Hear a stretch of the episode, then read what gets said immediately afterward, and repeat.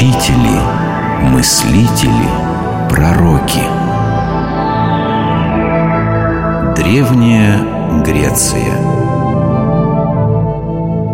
Геродот Римский оратор Цицерон назвал Геродота отцом истории. С этим определением Геродот и остался в веках, хотя, строго говоря, ученым-историком он не был. Геродот задумал написать исследование о причинах греко-персидских войн и с этой целью предпринял путешествие не только по родной стране, но и в дальние края. Он побывал в Вавилоне, Ассирии, Египте, в Скифии. И получилось так, что собранные Геродотом сведения о народах этих стран для нас представляют больший интерес, чем причины войны персов и греков. Он написал не столько историческое исследование, сколько энциклопедию жизни всех известных грекам народов. Я, Геродот из Галикарнаса, собрал и записал сведения, которые слышал сам, с тем, чтобы прошедшие события с течением времени не пришли в забвение, и великие и удивительные дела, как эллинов, так и варваров, не остались в безвестности. В особенности же то, почему они вели войны друг с другом. Ох уж эти мужчины! Только бы воевать им, только драки у них на уме Кто ты, женщина? Почему перебиваешь меня, отца истории? Неужели ты не узнал меня, Геродот? Я Клио, муза истории Да, ты исписал немало свитков Но разобрать их на девять томов И каждому тому дать свое название Смогла только я Естественно, что самый первый том твоей истории я назвала своим именем – Клио. Красиво звучит, правда? Я не знал, что кто-то разбирал мои рукописи. Ну что ж, спасибо тебе, Клио, за труды. Но ты сказала, что разделила мою историю на девять томов. Первый том ты назвала своим именем, а остальные восемь Разве ты забыл имена греческих муз? Я ничего не забыл. Следом за тобой, Клио, муза истории, идут твои подруги. Евтерпа, муза лирической поэзии и музыки. Потом Талия, муза комедии. За ней следует Мельпомена, муза трагедии. Далее муза танца Терпсихора. Потом Эрато, чей удел петь о любви, Полигимния, муза гимнов, всегда ходит со свитком в руках. На свитке этом записаны торжественные песни. Любительница астрономии Урания не расстается с циркулем и глобусом звездного неба. И, наконец, последняя из муз – сладкоголосая Калиопа. Она покровительствует эпической поэзии. Но зачем ты, Клио, заставила меня повторять имена всех муз? Разве ты этого еще не понял? Каждый том твоей истории носит имя той или иной музы. Второй том называется по имени следующей за мной музы – Евтерпа. И так далее, вплоть до девятого тома, названного в честь Калиопы. Но я ведь не писал любовных стихов – не слагал эпических поэм, не наблюдал за звездами, словом, не делал ничего из того, что интересует всех этих богинь. Не спорь. Это была отличная мысль. Так легче запомнить название тома. Один ученый муж спросит у другого, какой том истории Геродота он сейчас читает. А тот ответит, что он читает Эрату. Все равно это как-то странно звучит. Звучит это как раз прекрасно будто та или иная муза говорит с читателем. Вот, например, что до обычаев персов, то я могу сообщить о них вот что. Воздвигать статуи, храмы и алтари богам у персов не принято. Тех же, кто это делает, они считают глупцами. Потому мне думается, что вовсе не считают богов человекоподобными существами, как делают это эллины.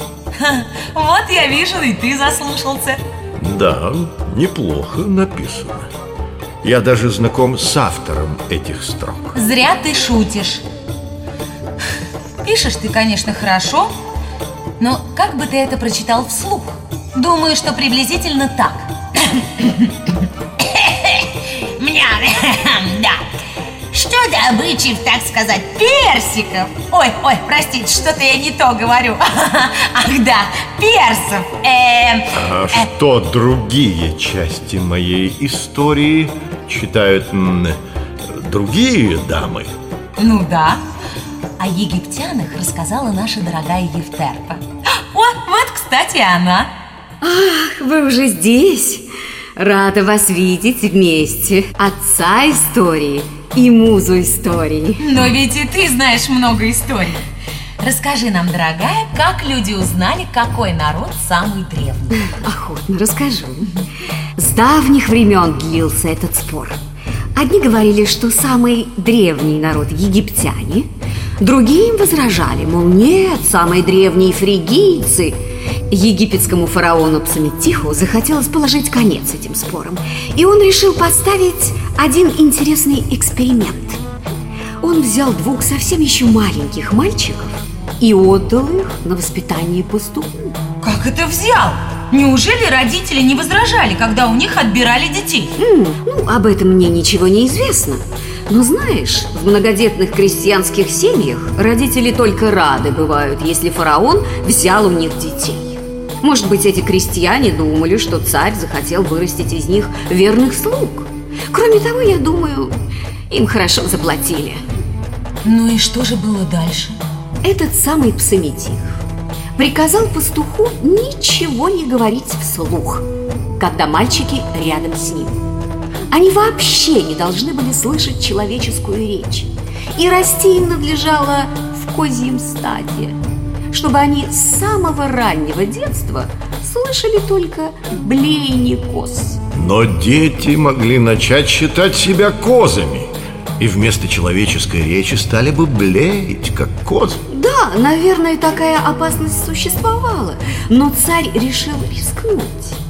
Ему было важно узнать, если дети заговорят, то какое слово и на каком языке они произнесут первым. То есть на каком языке будет это первое произнесенное слово, тот язык и будет считаться самым древним? Да, да, да, в этом и была задумка Псаметиха. Ну и какое же слово они произнесли первым? Бекас. Как, как? Какое слово? Они произнесли это слово довольно четко. Бекос. И что же оно означает? Первый, кто услышал, как дети заговорили, был пастух. Он не знал, что может значить это слово. Но в тот же день, как ему было приказано, доложил об этом случае фараон. Псаметих велел своим мудрецам узнать, что означает слово «бекас» и на каком это языке. Ему доложили, что так фригийцы называют хлеб. Из чего египтяне сделали вывод, что самый древний народ на земле – фригийцы, и их язык тоже самый древний. А дети просто попросили дать им хлебушка. Бекас. А не соврали ли мудрецы своему царю? Может, это слово вообще ничего не значит? Дети ведь зачастую выдумывают несуществующие слова. Но именно так мне рассказали об этом случае египетские жрецы в Мемфисе Не всем и не всему можно доверять. Вот ты, Геродот, опубликовал услышанное так, будто сам был тому свидетелем. Помнишь, что ты написал об Индии? Я много писал о южных странах, всего так сразу и не вспомнить Что ж, пусть нам об этом напомнит муза Талия. Талия, иди к нам. Иду, иду. Ой, расскажи, что написал об Индии наш историк Геродот? О, он замечательно написал. Поведал, что Индия – это страна чудес. Там столько удивительного, невероятного. Ну, например, В Индии все есть. Там вообще много такого, чего нет у нас. Например, Гигантские муравьи. Размером они даже больше собаки, но все-таки чуть меньше лисы. Впрочем, их размер это не самое интересное. Эти муравьи роют себе норы под землей. Ха! Греческие муравьи делают точно то же самое. Разве можно их сравнивать? Вырытый индийскими муравьями песок золотоносный. Индийцы набивают таким песком мешки, садятся на слонов и немедленно едут прочь потому что муравьи чувствуют запах золота и пускаются в погоню за индийцами, а это самые быстрые муравьи в мире. Кто успевает от них удрать, тот становится богачом, а тихоходов эти насекомые раздирают на части и съедают. И ты в это веришь? Так, у Геродота написано. О скифах у него еще и не то написано. Даже не смогу всего пересказать. Тут надо слово дать нашей мельпомене.